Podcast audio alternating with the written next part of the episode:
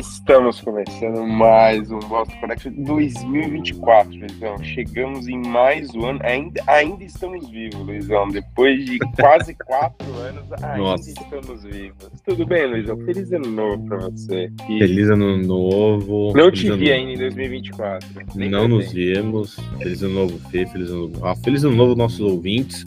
E já abro essa temporada que o Boston Connect agora é daqueles objetos de colecionador. E eu digo por quê? Porque como assim como Chaves e Chapolin, teremos episódios perdidos.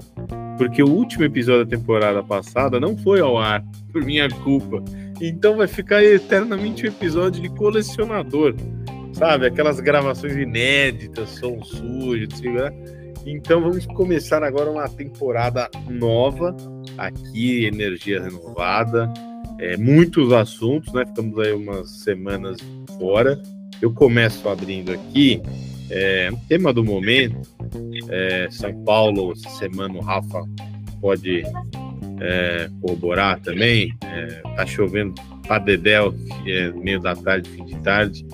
Aqui onde eu tô, região do Planalto Paulista, aqui os cortes de energia estão muito comuns. Segunda-feira eu fiquei mais de três horas sem energia. Valeu, Enel. Você que é, Enel, né, Ontem, e engraçado, e engraçado que eu liguei pro serviço telefônico da Enel. E assim, é um metaverso, é quase um mundo invertido do Stranger Things, porque é, se você não quiser falar com o atendente, tudo bem, você vai para o meu menu. E se você quer falar com o atendente, você vai para o mesmo menu. É aquele, aquela roda do hamster. Você não sai do lugar e o seu problema jamais é resolvido. É, tivemos um, é, mais problemas em São Paulo essa quarta-feira. É, traumática a situação de pessoas aí, de relatos de quase 20 horas sem energia.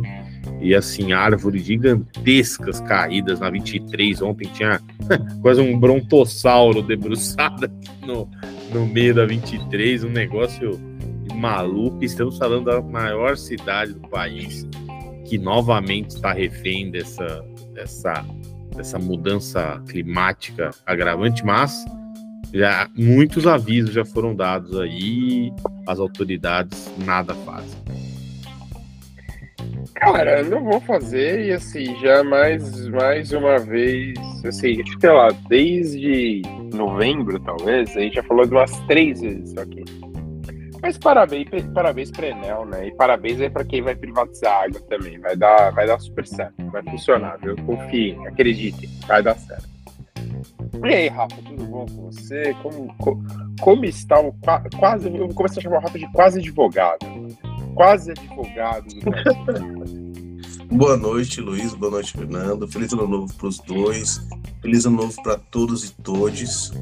É, espero que esse ano seja, seja melhor ainda do que ano passado. Tô animado. Não tem, não tem feliz ano novo pro presidente Lula? Ah, o, o, presidente Lula feliz ano novo todo dia, né? Recuperou a economia, garantiu a democracia do nosso país, teve resultados excelentes, tanto no macro como no micro, perdoou.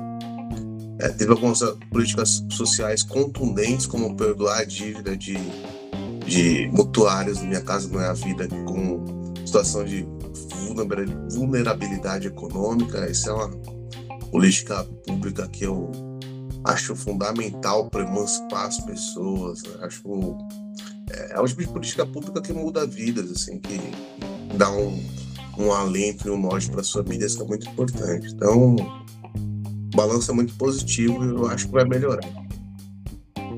Bom, a gente está gravando dia 10 de janeiro, né? Na quarta-feira, porque as agendas estão muito cheias. É... Inclusive, aqui falando de chuva, tô vendo aqui que o Minhocão alagou, e aí alagou embaixo do Minhocão. Então, assim, é... novidade em São Paulo agora é inundação de dois andares. Entendeu? Pra você aí que mora em São Paulo, dois andares de inundação. Mas Cara, é, faz um ano, né, que nossa, nossa democracia foi jogada nas cordas, né? O 8 de janeiro ficará, acho que para sempre marcado na história do Brasil como o dia que quase tudo foi ao ar, mas não foi. E, cara, acho que foi importante essas falas que tivemos nos últimos dias, principalmente no dia 8, o evento foi muito importante. Acho que tem que, tem que continuar batendo nisso várias vezes. Talvez como a gente não bate na, na ditadura, porque as pessoas ainda têm medo de, de militares, né? É, a gente tem que bater nesse evento o máximo que a gente puder para sempre lembrar que, cara, não. O, o, que foi feito ali é o, o, pior do pior. E olha os Estados Unidos aí, que não bate no dia 6 de janeiro, não resolve seus problemas. Tá na porta de ter o Trump aí assumindo de novo e falando que só vai ser ditador no primeiro dia de governo. Depois fica tudo certo. Imagina o que ele vai aprontar. Mas aí, Luizão, como você viu esse. Você acha que nossa democracia está mais forte ou mais fraca depois de um ano desses ataques? Ah, está mais forte, né? Passou por um estresse um terrível naquele 8 de janeiro. É, sem dúvida nenhuma, foram atos golpistas bárbaros. E viu o documentário da Júlia do Alib, agora esqueci o, o nome do outro colega que fez com ela, é, documentário tá na Globo News, está no, no Globo Play. Ela fez entrevistas muito interessantes com figuras centrais aí daquela, daqueles dias, né? E eu acho que mostrou muito. Rafael Norton. Isso, muito obrigado, Rafael Norton. É, acho que mostrou muito como o país, autoridades que a gente desconhece, que estão na, numa verdadeira zona cinzenta aí, dão muitas cartas ainda aqui. Estou falando, obviamente, das Forças Armadas, né, que tiveram uma, uma participação para lá de relevante no, nos ataques golpistas. É, tivemos nomes já que foram afastados, outros. É, não sei qual é o comando, acho que é da polícia do DF, que já está tá, tá atrás das grades. E, assim, pela participação de muita gente lá, eu sei que a justiça, o Rafa sempre gosta de falar o devido processo legal, mas eu acho que as coisas, acho que muita gente, tem muito gato gordo aí solto ainda.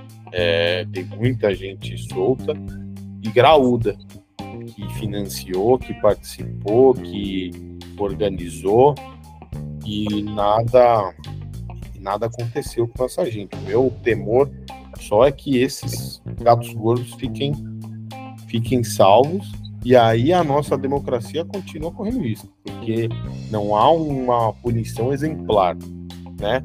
Só pegam os lambaris ali e, e os peixes, aqueles maiores que a gente gosta, estão todos nadando sem problema nenhum. É, eu acho que a, a situação, o Rafa falou muito bem, a meu ver, no comentário inicial dele. O governo Lula teve muito mais acertos do que erros nesse, nesse ano inicial, né? É, acho que deu uma acalmada, pôs a bola no campo ali, pisou em cima dela, calmou, olhou o jogo, como é que tava. É claro que críticas a gente sempre vai ter, eu mesmo tenho algumas com relação a alguns ministros, é, mas eu acho que o saldo do primeiro ano é amplamente, amplamente positivo, principalmente na área econômica, né? O, o ministro Haddad fez um, é um equilibrou um monte de pratos ali, inclusive teve mais amigo do PT do que da oposição, né? Engraçado isso. E, mas enfim, eu acho que a, a nossa democracia, no mundo todo, né? Alguns especialistas é um termo que eu gosto. Está passando por uma verdadeira recessão democrática, é, acho que regimes de autoritarismo, autocratas, eles estão tendo muito mais vigor, estão conseguindo se adaptar muito mais a esses novos tempos de, de redes digitais, etc., do que os sistemas liberais, né? Aquela discursos que é, nosso ouvido gosta, né? De de ah, vão resolver todos os nossos problemas, sempre apontam um culpado, e isso os líderes é, populistas sabem fazer como ninguém. Então eu acho que a democracia em si corre risco no mundo todo. O próprio Estados Unidos não está mais no hall da, daquelas nações tidas como é, democracias plenas, segundo o ranking da Economist, né, que é, é muito bom esse ranking, para os Estados Unidos não está mais. Depois da passagem de Donald Trump, é, foi um absurdo. E a próprio, o Fê até passou no nosso grupo interno, o New York Times fez um texto sobre o Donald Trump, um opinativo forte, falando que o Estadão reproduziu aqui, depois ele até brincou, é, texto muito forte, mas contundente, sobre o perigo que os americanos precisam ter de é, é, a possibilidade do Trump voltar, né? Então eles precisam analisar friamente o problema gigantesco que vai ser do Trump voltar à Casa Branca nas eleições deste ano, que o Boston Connect vai fazer uma cobertura intensa. É, e assim, antes do Rafa falar, é, Trump era de braçadas, tá? Assim, de braçadas. O Chris Christie abandonou, né? Acho é, que ele é ele, é ele o DeSantis, ele vai ganhar, ele vai atropelar o DeSantis. Assim, acho que ele, ele só não ganha eleição se a justiça parar. Sim. É. Fora isso, o Joe Biden tem a mesma chance que eu de ganhar a eleição aqui nos Estados Unidos. Nenhuma. É... Ah, eu não acho, eu assim, eu não tô com. Então, isso, isso eu, eu Contra o Trump não tem. Eu não acho que seja essa barbada, não. Eu não acho que vai ser essa barbada Trump Biden. Tem alguns meses aí para eleição. Biden a gente sabe que está num estado é, cognitivo, físico. Estado final, assim, né? Tá no final. Como algum membro aqui desse podcast já chamou ele de Moon Ha. É, e mas assim, eu não acho que ele é uma pedra já descartada. Eu acho que foi uma falha dos democratas não trabalharem um sucessor para ele. Falaram muito da Câmara, mas não virou nada, né? E as outras lideranças estão muito cruas. Então meio que caiu no colo do Biden de novo, né? É uma história política assim, fascinante. Um cara já em fim de carreira total. A, a eleição 2020 foi a meio que assim, né? Ele, o cara lá que apareceu para tentar tranquilizar, é, como Lula, mais ou menos. E agora os democratas. Ah, mas o papai tá bem de saúde, né? O papai tá levantando peso, o papai tá é, voando. Calma, também. Vamos, já diria aquele quem, filme que eu gosto tá... muito. Vamos ter calma nós, né? Mas Vamos... quem tá melhor de saúde hoje? Você ou o papai? Ah, o papai, que consegue andar, né? É, então. Então pronto. Mas, é, voltando ao Biden, eu, muitos especialistas já estão essa, dada essa eleição como liquidada por Trump. Eu não, eu não tô nesse barco ainda porque a eleição só no fim do ano, em novembro. Até lá, que nem foi falou, a justiça, a justiça pode tirar o Trump da jogada. E aí pode ser uma eleição nova. Imagina um DeSantis entrando. O Biden tá certo que vai enfrentar o Trump em novembro. Se o, ba se o DeSantis entrar, ou, ou até uma candidata que eu acho que pode ter uma força, é a é, Nick Haley, né? Que foi, da, foi do governo Trump. E é um nome que se mantém razoavelmente é, competitivo. Então, acho assim, tudo caminha para uma disputa Trump e Biden inacreditável, né? Quatro anos depois, dois idosos ainda disputarem o poder no maior, na maior democracia do mundo, na mais importante, que é a maior da Índia, né? E mas é, eu não eu não descarto Sleep Joe sendo reeleito ainda. Bom, Rafa, eu fiz essa pergunta que você estava fora, mas quem tá melhor de saúde hoje, papai ou Biden? Quem faz leg press? É, então, e o Luiz acha que não. O Luiz acha que o papai tá mal. Quem, quem faz força direta? Cada um mais Acho, inclusive, que o Lula deve tomar uma creatinazinha ali. Ele, ele se agarrista o, o conceito de que massa muscular é poupança para velhice, né? Então. Cara, eu espero que o Lula não tenha nunca comprado a, a creatina de um certo influencer aí, né? Não, de tem, outras creatinas no mercado muito melhores que a do, do determinado influencer. Ah, é, então sobre tá 8 de janeiro, é, eu, eu, discordo do Luiz quando ele fala que a democracia brasileira está fortalecida. Eu, entendo, eu, entendo, eu compreendo os pontos dele, mas eu tenho alguns outros que, que me fazem crer e que não está tão fortalecido assim, né? O presidente da Câmara dos Deputados não compareceu ao, ao ato do, do 8 de janeiro, né? Teve alguns políticos que tentam, é, assim, raposas em pele de cordeiro, que tentam se vender como moderados, mas que são extremistas, como o atual governador de São Paulo, também não foram. Então, é, a gente tem algumas unidades da federação importantíssimas que não prestigiaram o evento, que tentaram esvaziá-lo. Então, isso já, já é um sinal de alerta. Né? É, o, o, o, que o, o o Luiz falou sobre a crise democrática do mundo é muito importante, porque é um problema que é multifatorial. Né? É, em, no Brasil, por exemplo, a gente pode dividir ele em alguns pilares. Né? Tem, tem um pilar do, dos oportunistas e, e dos políticos influencers que eles necessitam desse tipo de esgarçamento do tecido democrático para sobreviver.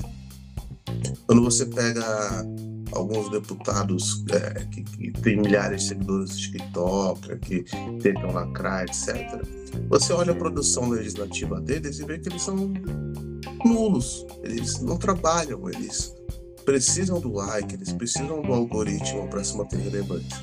Porque a atividade legislativa mesmo não tem nenhum, não tem nenhum projeto relevante, é, não tem nada. O, o, que tem é uma exposição vazia, é a, a tentativa de polemizar por polemizar, é a, a, exploração absurda de alguns espantalhos para tentar se manter relevante. Então, o debate público no Brasil está muito poluído ainda por essas pessoas e, e a tendência é que é, não melhore tão cedo. Então, isso é um problema. Quando a gente fala da, das, das redes sociais, né? a, a, a, iniciativa do governo, de muitos outros governos do mundo de regulá-las, a gente tem, tem como reação argumentos histéricos de, de censura, etc. É, é uma coisa completamente. É, no sentido de interditar o debate, sabe? Isso é muito ruim, porque algumas empresas de mídia nunca tiveram. É, algumas empresas, no geral, sobretudo as, as tecnologias, big techs, são empresas que, que, que, representam uma mudança de paradigma na iniciativa privada. Assim. Nunca uma, uma empresa privada teve tanto poder como Google, Facebook, por exemplo. Poder de, de pautar o, o, o ideário imaginário popular, de, de direcionar discussões. É, o, a lógica dos algoritmos ela, ela tornou o, o debate público um cenário muito perigoso. Né? É muito fácil você aglutinar frustrações, tendências autoritárias. E, e, essas pessoas estão cada vez mais unidas, criaram uma comunidade em torno desse ideário que é antidemocrático e, e não pretendem largá-lo tão cedo. É. Então é, é, é um problema é difícil de ser resolvido, né? Porque a, a, o, no governo autoritário, como o Luiz bem frisou, é o governo da lógica do TACAP, né? Você baixa uma, um decreto que acabou, não tem discussão, e aí isso você é criminoso, está mais da lei, você ser punido. No, no governo democrático liberal, a, coisa é outra, né? tem que ter discussão, e tem que ter mesmo, não sou, não sou a favor de nada autoritário, não. E, essa discussão, ela caminha numa velocidade muito mais lenta do que o necessário. O nosso debate legislativo em torno da, da regulação das redes sociais ainda é claudicante, precisa evoluir bastante. Tem algumas soluções interessantes na Europa que precisam ser vistas pelos parlamentares brasileiros. É, é, é, é uma coisa. É uma coisa. Uma coisa importante, porque as, as redes funcionam como um elemento catalisador de frustrações num período histórico que é muito perigoso, é, em que existia um empobrecimento geral, a, a o abismo social entre as pessoas fica cada vez maior por uma concentração de riqueza. Algumas profissões se tornaram obsoletas, então, de repente, você vê a sua profissão é, deixando de existir, você não tem mais um meio de sobrevivência, tem que se reinventar, e esse jeito de se reinventar é sempre muito difícil. É, a gente vive num mundo de guerras, então o fluxo migratório, migratório de refugiados é muito grande no mundo todo. Em situações de, de economia ruim, o, o migrante é sempre taxado como um demônio ladrão de empregos, então tem toda essa tensão social no ar potencializada pelas redes sociais. Então, o, a nossa democracia não está fortalecida. Ela, eu acho que o, o 8 de janeiro foi contido, ele não foi enterrado. Esse é o problema. Acho que temos um longo caminho pela frente. Alguns sinais são muito positivos, como o presidente Lula fala que não vai ter conciliação, e isso é, é replicado por alguns representantes dos poderes. É fundamental. O Brasil sofre de uma da tentação conciliatória, sempre de, de tentar contemporizar as coisas, de, de, de, ir pelo caminho do deixa disso, e algumas coisas não tem que deixar disso, né? Então, o que aconteceu no 8 de janeiro, já tem gente que está pregando que foi uma, uma mera manifestação, uma baderna, uma tentativa de golpe de Estado. Assim. Se fosse uma baderna, a, política tinha, a polícia tinha impedido muito rápido, né? A polícia não impediu, a polícia foi omissa. É. Ou, ou, se fosse uma baderna, teria. Por, por isso estava comprando água de coco enquanto o pau comia, né? É, tá bom. Se fosse uma, uma, baderna, uma mera baderna, não, não teríamos é, concentrações nas portas de quartel durante meses pós-eleição. Então, houve sim uma tentativa de golpe, é, ainda, ainda mal, ainda que mal planejada. E é, é, difícil falar que é mal planejada, porque se você junta Lé com CRE, você percebe que um século XXI, um, um país com 200 milhões de pessoas, que é a importância econômica do Brasil, e você tentar tomar o poder por causa de um par... na base da quartelada, não, não vai acontecer. Não vai acontecer, porque não vai, não vai. Então, é, felizmente, alguns membros da cúpula militar juntaram lá com o CREA e embarcaram nessa, mas que muita gente com poder tentou embarcar, tentou e, e, e não, não obteve êxito. Estou com o Luiz nessa, tem muita gente para ser punida ainda. A gente não pode ser conciliador nem, nem deixar para lá, não. O processo tem que correr ainda. Tem muita gente que ser punida. Tudo, claro que dentro da lei, mas pessoas têm que ser punidas, porque não, não é assim que a, que a banda toca, não, nas democracias. Existe o, o ônus e o bônus. Né? O, o ônus de você ser golpista é você ser condenado, ser preso. Cara, o o único problema para mim dessa história toda aí é o tempo que a nossa justiça leva para resolver isso, né? Já tem aí um ano, é, pouquíssimas pessoas foram presas, né? Tipo, assim, que muita gente foi presa na época, mas depois muita gente foi solta já, porque, né? Os coitadinhos, os velhinhos, os, é, os pobres coitados. Mas assim, é, Cara, não tem a menor condição. Tipo, tem muita mais gente. E assim, e prender só quem foi lá é muito pouco. Tem que ir gente graúda. Eu quero, quero cabeças importantes rolando. É isso que eu quero. Eu também. Bom, mas onde.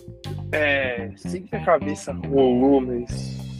Mas uma forma assim para, para elevar o nome do Brasil foi o grande Mário Jorge Lobo Zagalo. Luizão, Zagalo com dois L's ou com um L só? Dois L's sempre. Você sabe que ele pedia para ser escrito com, escrito com um, né? É, eu soube dessa história. Eu soube é, então, viu? Ele disse que ele já pediu. É, ele pediu uma vez para, acho que em 95, numa entrevista para nossa nada Playboy, ele pediu que fosse escrito com dois L's.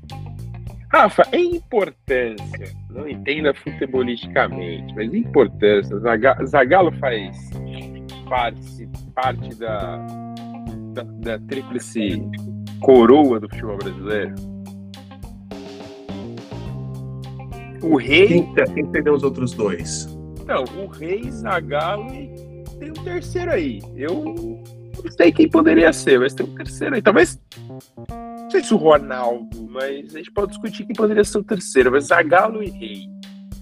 Essa é uma Santíssima Trindade do futebol brasileiro. Posso... Zagallo, Rei, mais um. Fala.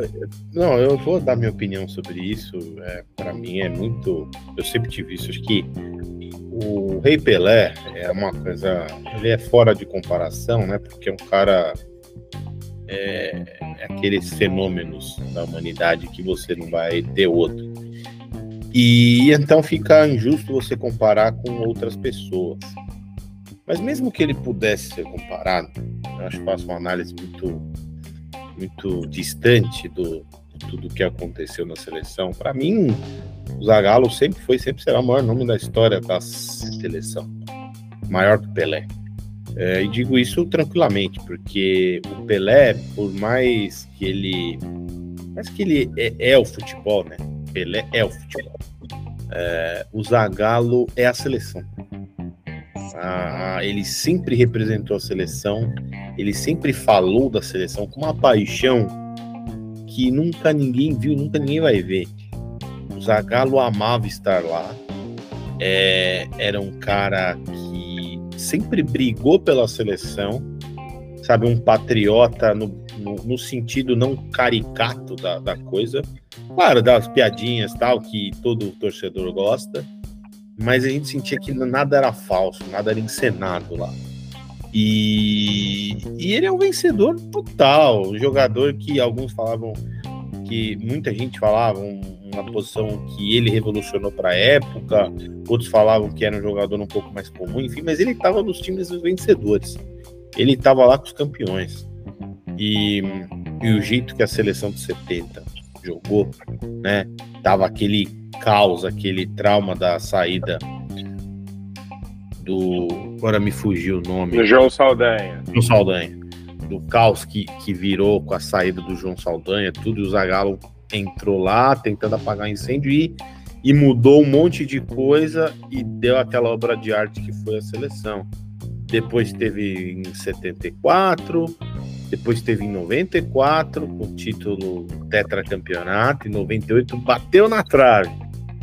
E, e aí encerrou a, a passagem dele pela amarelinha, que é mais do que vitoriosa. O Zagallo disputou sete Copas. É, você esqueceu só de 2006, né? Chegou e. Desculpa, 2006, é. 2006 também, que aí foi a pior, né, dele. Foi a única passagem dele que ele não chegou à semifinal, né? Das sete participações dele, ele chegou em cinco finais, é, ganhou quatro, e em uma só ele não chegou na semifinal, que foi essa que você me lembrou bem de 2006. Tu perdeu nas quartas para a França para variar. Inclusive a nossa, a nossa sequência, tira da Copa no Brasil, desde Copa fora do Brasil, a gente chega na semifinal. Nem é, deveria a... ter chegado em 2014. Né? E a próxima Copa, vamos repetir o maior jejum, né? De 100 títulos, né? 24 anos. E assim, eu fiquei muito triste pela morte dele. É, ele é um, uma figura que para mim sempre representou a seleção da melhor forma. E era um tempo que, por mais que o pessoal fale, ah, mas isso é do, do passado, do jogador e tal. Mas é, é uma. Não é para deixar. Eu acho que. É, tava pensando nisso esses dias. Não é uma coisa para você ser colocada de lado essa questão dos jogadores que atuam fora e que as pessoas não têm tanta ligação com a seleção tinham antes. É, obviamente o mercado do futebol mudou, as coisas mudaram, mas é inegável que isso também atrapalha a ligação do torcedor daqui. A gente sabe que tem torcedor, muito torcedor a cada quatro anos só, né? Põe a camisa, não sabe nem muito bem a escalação e torce pelo Brasil, o que é normal, tá? Sempre foi assim, sempre vai ser.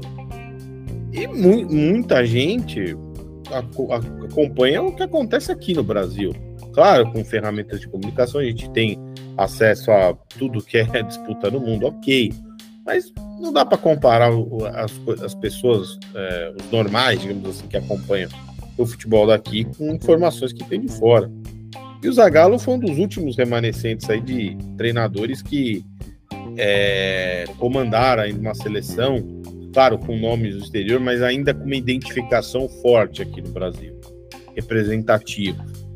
Hoje, infelizmente, eu acho que se perdeu muito, né? Vem se perdendo muito com isso.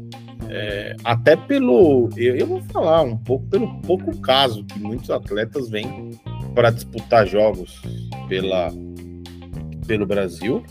É, é assim, é uma perda muito grande e fica aqui uma crítica à Federação Real Espanhola de Futebol, que hoje teve Supercopa da Espanha. O meu Atlético de Madrid foi eliminado pelo Real Madrid num jogaço 5 a 3 tempo extra e tudo. E no começo do jogo. Tempo fizeram... extra? Que isso agora? Você tá nos é, Estados Unidos? É. é. e, no, e no começo, antes de iniciar a partida, mostrou um telão lá com o Beckenbauer. Homenagem mais do que justa, mas nada do Zagal. Nada. Ah, mas isso é sem novidade, né, Luiz? Não, não, não. É... Tá totalmente errado. Totalmente errado, porque não, tá errado, todo mundo, é inclusive, inclusive até o próprio Bayern de Munique, nas suas redes, reverenciou o Zagallo na sua morte. E é o mínimo. Então, uma partida dessa que faz uma uma homenagem ao Beckenbauer, homenagem mais do que justa também. Mínimo tinha que fazer, até pelo curtíssimo espaço de, de tempo, infelizmente, das duas mortes, questão de dois dias. É, Zagallo não pode ficar essa homenagem no mundo inteiro. É o cara mais vitorioso da história das Copas. E duvido muito que alguém consiga quatro anéis aí nas próximas décadas. Então, assim, eterno, para mim é o maior nome da seleção todos os tempos, maior que Pelé, maior que todos. E, e amava estar lá. É isso que importa. É, porque é, é esse o meu ponto que a gente começou. Porque o antes eu falar, cara, o, o, que o Zagallo fez pela seleção, ninguém fez. O Pelé, óbvio, tem três copas como jogador, que também ninguém tem, mas neste caso aí. E em 62 o... ele se machucou, né? Então, é, então ganhou, mas naquela. Não, mas jogou, lá, né? mas jogou. Lá, é. Jogou e se machucou. Senhor, agora o quê? Você também vai discutir uma Copa que o Pelé ganhou agora. Não, não é discutir, mas ele não disputou ah, a Copa toda. É, é, tá bom, é, mas isso aí faz parte tá da vida. Isso. Faz parte da vida. É, então, assim. Cara, e sobre o desrespeito da, da nossa querida Real Federação Espanhola, eu não espero nada muito deles, porque eles levam a Supercopa do país deles para a Arábia. Os caras são loucos para trazer o jogo da La Liga, o jogo valendo, tá? Não um amistoso, para Miami. Então não dá para esperar muito né, da federação Mudou vão fazer. Da, da Federação Espanhola que eu adorava, achava lindo o símbolo anterior. Agora ficou uma coisa pastite modernista que eu não curti, né? Então, assim, cara, não dá pra esperar muita coisa. Rafa, fale, fale você de, de Zé Galo. Eu tô espantada com o monarquismo futebolístico do Luiz. Achava lindo símbolo da Real Federação. É o Luiz, né? O Luiz é um idoso para isso. É, não, vou, vou, vou, começar com o Pelé. É, o, o, eu sempre falo que o Pelé ele ajudou a fundar o Brasil moderno. Isso é importante porque o, o aconteceu uma, uma simbiose que foi única na história do esporte. Né? O Pelé é o maior da sua modalidade, o maior da história do esporte, e, e, e a cultura e, o, e, a identidade brasileira abraçou isso. O Pelé é como se ele fosse um, um ícone de brasilidade, né? um, um, um Cristo redentor etéreo do futebol. Assim. Então ele, ele ajudou a forjar o que é o Brasil moderno. Então ele ultrapassa a barreira do esporte, faz parte da nossa identidade é, nascer no país do Pelé. Então é uma coisa. E isso é muito importante para acontecer com outros grandes nomes da história do esporte, que eu sou fanático, é, não tem um efeito similar, sabe? O, o Muhammad Ali é o Muhammad Ali sozinho, ele não é um, um símbolo absurdo dos Estados Unidos. E isso até porque, até porque aqui ele é ele foi não gostam dele, né? Sim, é. exato. Ele foi segregado, jogou a Não é uma unanimidade. Uma unanimidade. Então, então ele, apesar de ser um esportista gigantesco, não, aconteceu essa simbiose entre identidade cultural, é, como a gente teve com o Pelé. O, o, americano é americano, não é o americano que nasceu no país do Muhammad Ali. Não, o brasileiro é o cara que nasceu no país do Pelé. Então, Cara, isso, isso um parênteses que o Rafa tá falando. Anos atrás, é, a ESPN fez uma lista dos cinco maiores atletas de todos os tempos do mundo. Tá? Uhum. Do mundo.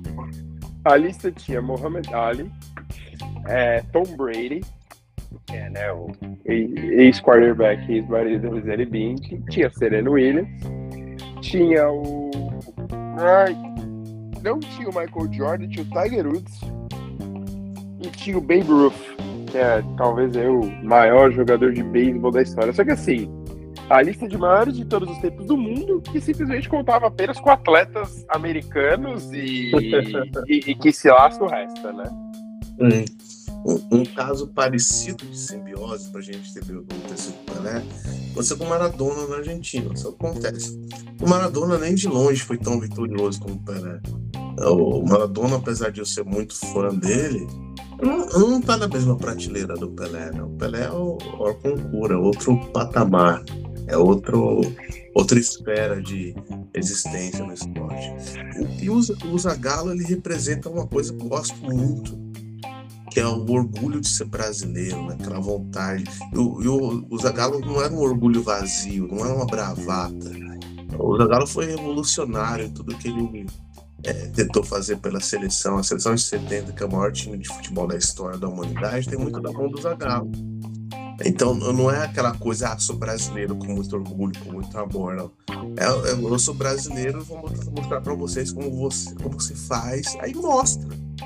O, o, o Zagalo é o famoso mata cobra mostra o pau. Né? Então ele ele é extremamente vitorioso, ele tem, é, é, sempre é, é cara, é, é, é, emocionante ver o, o, amor que ele tinha pelo nosso país, pela seleção de futebol.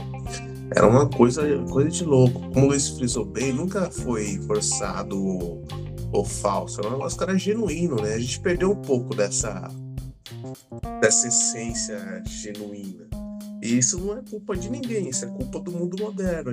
O Luiz estava falando do, do, dos atletas que jogam fora, mas não é, o, mundo, o mundo ficou menor, sabe? É difícil ter essa, essa identificação mesmo com os jogadores que atuam aqui. Se você.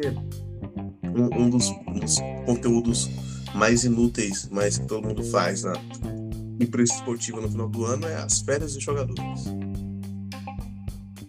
Aí você vê como o mundo está globalizado e ficou menor. O cara que, que joga futebol aqui no, no Corinthians, no Palmeiras, no Santos, Aí o cara aproveita as férias, vai curtir um jogo da NBA, aí vai fazer isso, vai fazer aquilo, vai para Dubai, vai para outro lugar.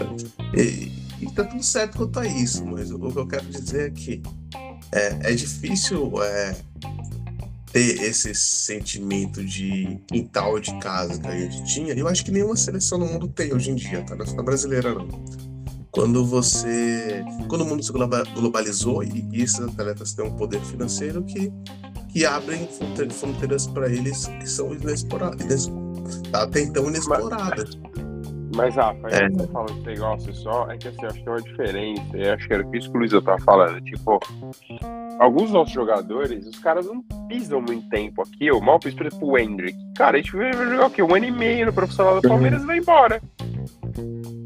E, e aí, quando o cara veio pela seleção, ele não tá naquela pegada.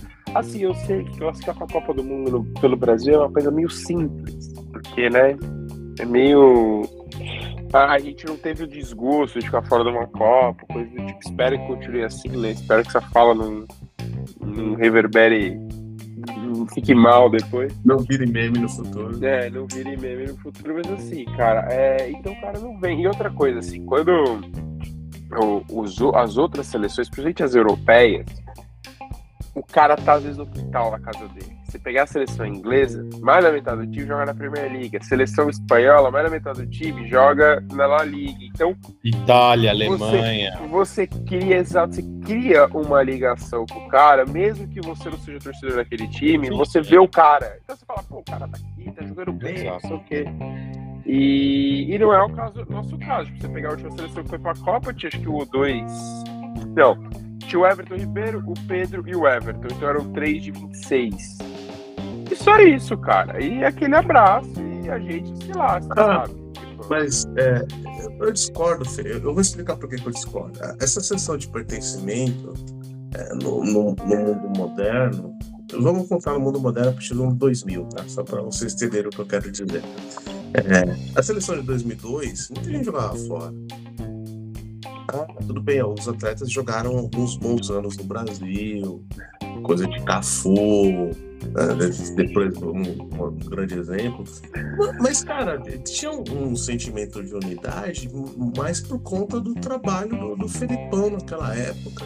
Sim, mas criar... eu acho que o, você tinha esses caras que já tinham uma. A, a, acho que entre duas coisas, Rafa. Tipo, muitos desses caras estavam na seleção desde 94, 98, 2002. Sim. Então foi um, foram oito anos que a gente teve esses caras muito em foco.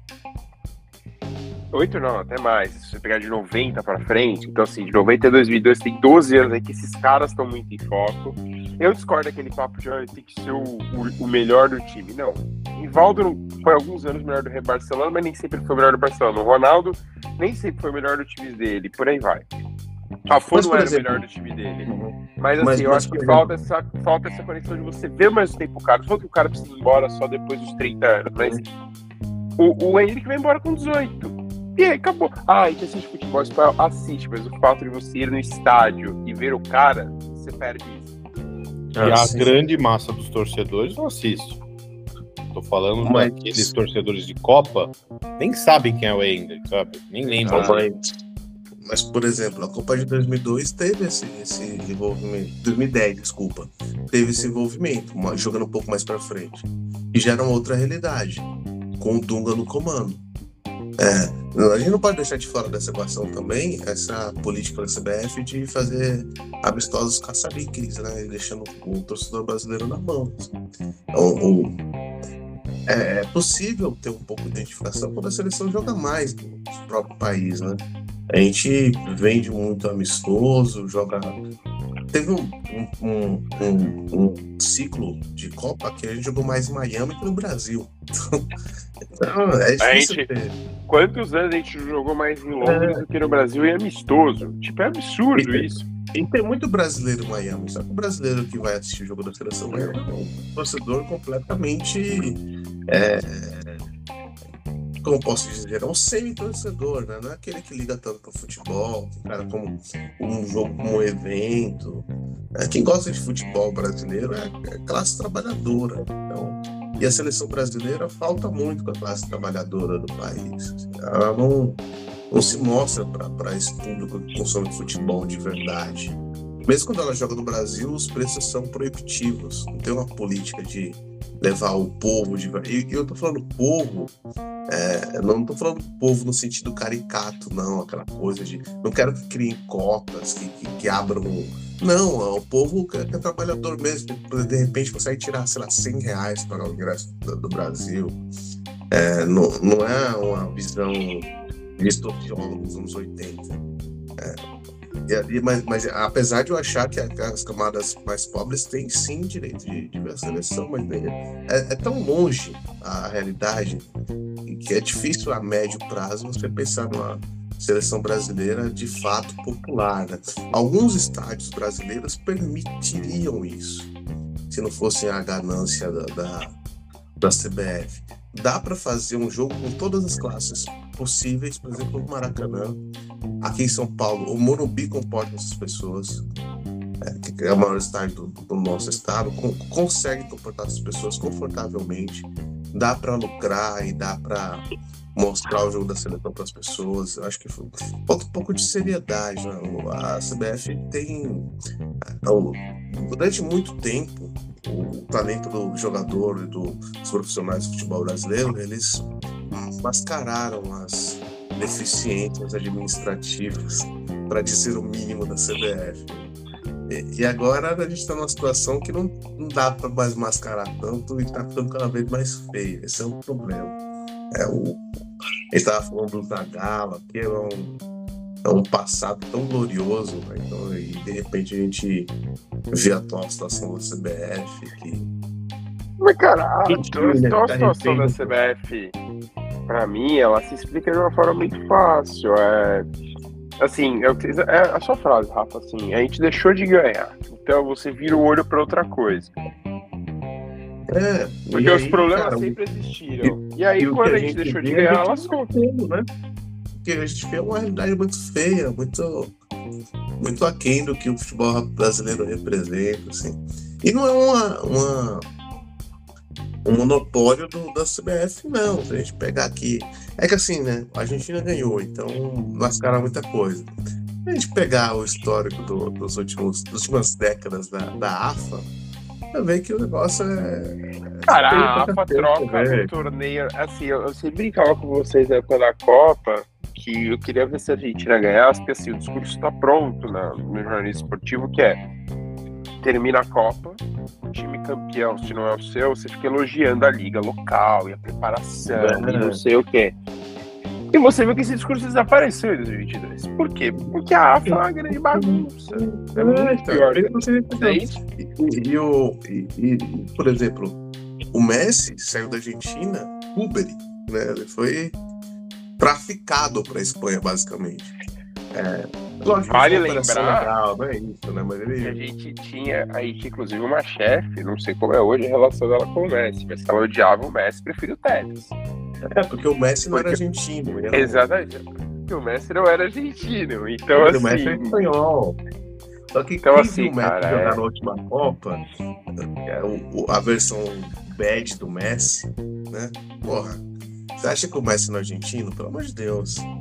É impossível o Messi não ser argentino jogando tanto tempo como ele jogou. Mas essa história do Tevez ser um argentino de verdade tem desde 2010 lá. O, o lugar de honra no, no ônibus da seleção argentina lá, que era na, na cabininha aqui da, pra assinar pra galera, assinar pra, pra torcida, era ocupado pelo Tevez, que, que nem titular absoluto era, né? É uma coisa de é, só, eu vou fazer um parênteses rápido pra gente falar, até mudar já e falar do, da chegada do Dorival na seleção.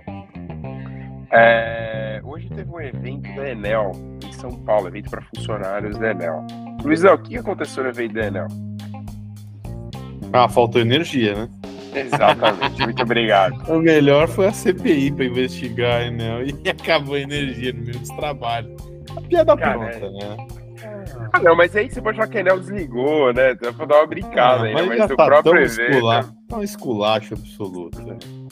Pois bom, aproveitando então, quem viu, né? O São Paulo agora está à procura de um técnico, porque o Edinaldo, que voltou do além, né? Já falando de bagunça, o Edinaldo voltou do além e resolveu contratar o Dorival.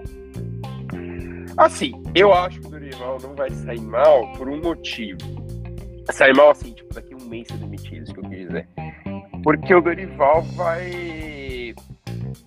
Provavelmente, se tiver uma nova eleição, o favorito a ganhar é o Reinaldo, que é o presidente da FPF e que tinha na lei dele que gostava, assim, que gosta do Dorival. Não disse que levaria o Dorival, mas ele disse que o Dorival estaria no bolo. Então, assim, acho que, sem falar de resultados, se acontecer uma manobra. A manobra política deve acontecer em breve na CBF de novo, o Dorival deve continuar. Assim, mas o, o Edinaldo, ele volta para a CBF, assim, ele rompeu com todos os ex-presidentes, ou seja, ele rompeu com toda a bandidagem da CBF, mas ele também se manteve no, no tirando dele, né? Então, assim, ele leva o Dorival pra, Assim, acho que 48 horas ele falou do Dorival, ele tirou o Hendrick do Palmeiras, acho que pro jogo que importa até a Libertadores começar, que é a Supercopa de São Paulo e Palmeiras.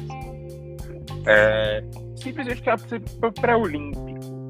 Cara, cacete é esse, sabe? Então, assim, é, o Brasil era só corre risco sério de punição da FIFA e da Comebol. É o que eu sempre falo, eu duvido por se tratar do Brasil. Sim. É, já tivemos outras federações que sofreram forte com isso. Mas, Luizão, como você vê essa chegada do Dorival, que assim, é não sei se assim, o Dorival merece muita coisa, o Dorival é um bom treinador, 22 bons anos, mas eu não colocaria o Dorival como técnico da seleção. Assim como colocaria o Diniz. Bom, vocês são haters do Dorival, já não é de hoje. Né? Eu não sou hater, eu adoro o Dorival. Assim, Ele deu o título da Copa do Brasil, rapaz. É, vamos ver. Vocês, os ouvintes estão, os ouvintes estão só as testemunhas. Eu sempre defendi o Dorival na, na seleção. Os técnicos brasileiros é o que está em melhor fase, disparado nos últimos anos. Fez, bom, fez um bom trabalho no Flamengo, fez um ótimo trabalho no São Paulo, deu um título inédito ao clube, mais merecedor do que está na seleção, acho possível. Nenhum técnico está em melhor fase que o, do, que o Dorival hoje, só o Abel. Só que o Abel não vai sair. Então, é, eu acho que foi uma escolha. O Abel não vai sair mais uma vez porque a CBF não sabe ouvir crítica. Porque assim, se, se, se, se, tem alguém que tem um trabalho que é consistente nos últimos anos, é o Abel. Sim. E, mas assim, eu acho que foi uma escolha, uma assim, eu acho que a demissão do Diniz foi para mim ah, não, foi estapafúrdia, foi, foi, foi um ato covarde, você usou um termo muito correto, adequado. É, talvez a escolha do Diniz para mim já foi errada, né? Para mim a escolha do Dorival lá atrás já seria certa. Escolheu o Diniz, estava naquele processo de vem Antelote não vem. Eu não culpo o Edinaldo porque ele, ele sonhou alto. Acho que você é presidente da CBF, quer mudar de padrão, quer sair do mesmo. É, mira o Ancelotti. O Ancelotti e, nunca o negou que não teve ele conversa. Ele confirmou, ele confirmou, Exato. Então, não foi um devaneio de ah, não, não. Houve uma conversa, mas não avançou. Acontece. E vida que segue, ok. Eu acho que o presidente CBF foi muito bem, aliás, em tentar um nome diferente, né? Acho que palmas para ele. E assim, temos que elogiar essa coerência dele, porque fala, ah, não, mas vai ficar não. Ele queria o cara, foi até o fim, não deu, ok, vamos para a próxima. Mas a demissão do Diniz, para mim, foi sólida, né? Foi voltou de uma questão judicial aí, já tirou o cara, tudo bem, a seleção tá jogando nada. Acho que uma das piores apresentações das últimas décadas aí. Mas é, a escolha foi errada lá, lá atrás, a meu ver. Eu acho que o Dorival é um nome, para mim, muito coerente com o que tá, com o que ele apresenta nos últimos anos. É, ouvi de colegas, ah, mas é Dorival na seleção. Pelo amor de Deus, né? A gente falou tanto do Tite, Tite. Volta a falar, o legado do Tite para a seleção foi igual do Dunga, zero. Legado zero. O brasileiro não ganhou nada com o Dunga em duas Copas. E com o Tite é a mesma coisa. O legado é igual. Ah, o Tite, o Tite no Corinthians foi espetacular. O maior técnico da história do mundo. Mas, mas de novo, o senhor comete um erro, né? Não, é não. show de. Não, o Dunga não teve duas Copas. Foi 2006. Não, 2000, 2006 é, 2000... foi Parreira e Zagallo. Parreira, 2010. 2010 o Dunga, 2014 o Filipão. Mas qual que. O Dunga. O Dunga não foi duas Copas? Não, o Dunga volta na seleção é, um pouco ali. Antes do Tite, ele volta na seleção. Depois da Copa de 2014. Só que essa ah, verdade, sexto verdade. nas eliminatórias, verdade, chega verdade, o Tite e o Tite minha, destrói minha memória, Minha memória me fala, então memória. tudo bem. Duas Copas pro Tite uma Copa pro Dunga. Então fica o, o bom registro histórico. Mas assim, tudo bem, mas se a gente for analisar friamente, o futebol exibido pela seleção do Dunga, pela seleção do Tite nas Copas, é muito similar. E assim, não dá para comparar a capacidade técnica do Tite com a capacidade técnica do Dunga. Só que o Tite não encaixou na seleção, não vingou. Teve uma dupla nesse podcast, nossa, aí o Hexa vem aí, vamos botar para quebrar, não sei o que lá. Eu não vi essa apresentação de show. Teve dança agora, do pombo, 2026, dançou pombo. O Hexa vem de novo. É, teve dança do pombo, mas tudo bem. Eu o ano é Dorival... seis. O título é o sexto título. Tá escrito. É, tá certo. Mas só para fechar o comentário da minha parte, eu acho que agora a seleção deve se encontrar. O Dorival é um técnico muito bom. Gosto da maneira que ele arma os times, a estratégia, a visão dele de jogo. Acho que agora a seleção volta ao, seu rumo. E agora tem que ter os... ele tem que ser o técnico da Copa, meu ver, né? Não vai tirar o cara no meio do caminho aí. E acho que para mim vai ser uma cachorrada assim, extrema. Então, para mim, contratou o Dorival agora, ele vai dar jeito na seleção e vai com ele até 2026. E obrigado, Fê, pelo registro da, da memória da Copa, que eu tava quase, quase esquecendo mesmo. Rafa, quer falar um pouco aí da chegada do Dorival? Eu quero, eu quero falar. Primeiro, eu discordo do Luiz, acho que o legado do Tite tá bem claro para as pessoas, né? É só ver o desempenho do time do Tite na eliminatória e ver o desempenho do, do Diniz. Então você vai ver o legado está aí, né? O nosso otimismo na última Copa ele era muito justificado pelo, pelo outro aspecto do Tite, né? A seleção voou nas eliminatórias. Os únicos erros do Tite nas duas Copas foi algo que, que, um, que eu ouvi um jornalista falar uma vez sobre um, um encontro com o Zagallo, né? E, enfim, a, o papo era sobre o time estar tá fechado e o Zagallo falou: não gosto dessa coisa, dessa história de time fechado um ano antes. Acho que o Tite foi vítima disso, né? De, da, da, própria coerência que ele tem como profissional. Assim. A seleção brasileira é, é um Cara, lugar não tem comum. de família na seleção. É, é, é um chavão, mas a seleção brasileira é para os melhores do momento. Se você quer jogar uma Copa do Mundo pela seleção brasileira, meu amigo, você vai ter que estar na ponta dos cascos os quatro anos e nas vésperas, na véspera da Copa. Não dá para você convocar por coerência ou gratidão. Acho que o Tite foi muito. Não, e, e, tem outra coisa. Acho que seleção é um sonho do técnico, porque o técnico do clube, o cara vira e fala assim, pô, queria contratar o fulano e não posso, porque não tem dinheiro. Tipo, sei lá, ah, eu queria ter meu, o Ederson no gol do São Paulo, mas não dá, o Ederson é caro. O City não vai vender o Ederson. Sim. Mas na seleção você chama quem você quiser do seu país, Sim. cara. É, é o seu sonho. Tipo, e o Tite teve esse sonho na mão e ele não fez o que, que esperava-se dele. Eu, eu, eu, por exemplo, adoro o Ancelotti, achando um baita técnico, mas o Edinaldo também perdeu a oportunidade de chamar o José Mourinho, que, na minha opinião, encaixaria melhor o futebol brasileiro. É, e, e, tá, e, era mais fácil de contratar. Tem isso também. Mourinho era mais fácil de contratar do que o Ancelotti. E, e, na minha opinião, encaixaria melhor. Agora, sobre a, a vinda do Dorival, eu acho ótimo, acho excelente. Acho que quando a gente pensa em. O técnico da seleção, ele não é só o técnico do campo, né? ele representa o futebol brasileiro como um todo. Nesse aspecto, eu fiquei muito feliz com a contratação do Dorival, porque eu ficaria um pouco infeliz com a contratação do Abel tem um excelente técnico no campo. Para representar o futebol brasileiro, eu acho que ele seria antiprofissional, amador. Assim. É, eu já critiquei ele algumas vezes aqui, eu acho completamente pueril, infantil o comportamento dele à beira de campo, é, insinuação disso, daquilo, chutar garrafa. É, parece um torcedor organizado, assim. É, é, isso, chamou a Bel de organizada.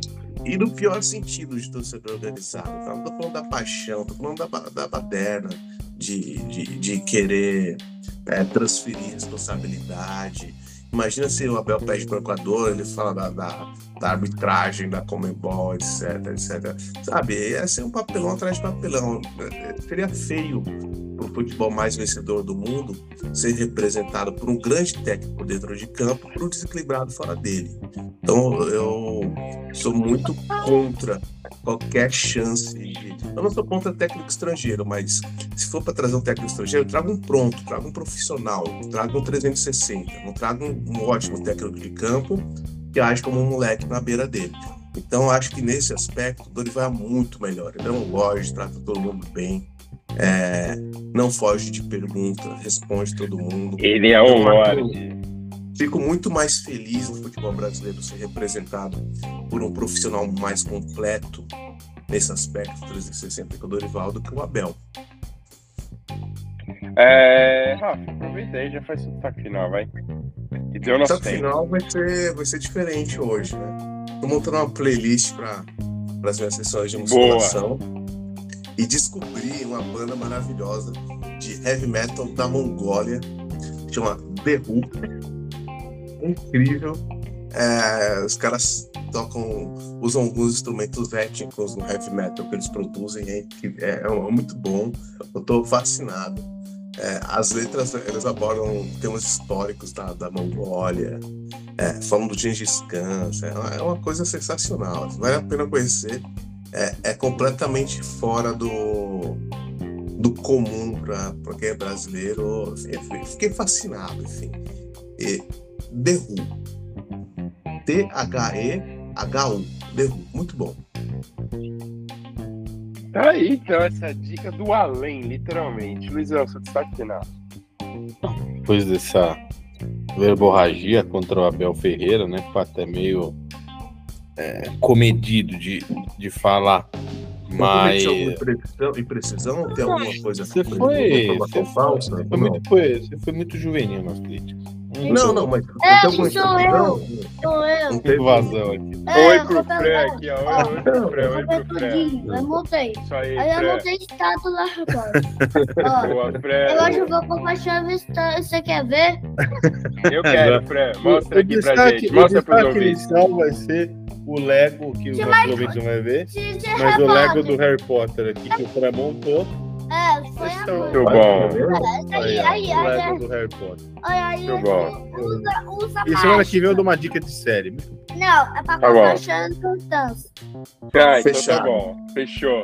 Então é isso, senhoras e senhores. Chegamos ao fim de mais um podcast. Voltaremos semana que vem, talvez um novo dia da semana, mas a semana que vem. Um grande abraço e até mais. Até mais.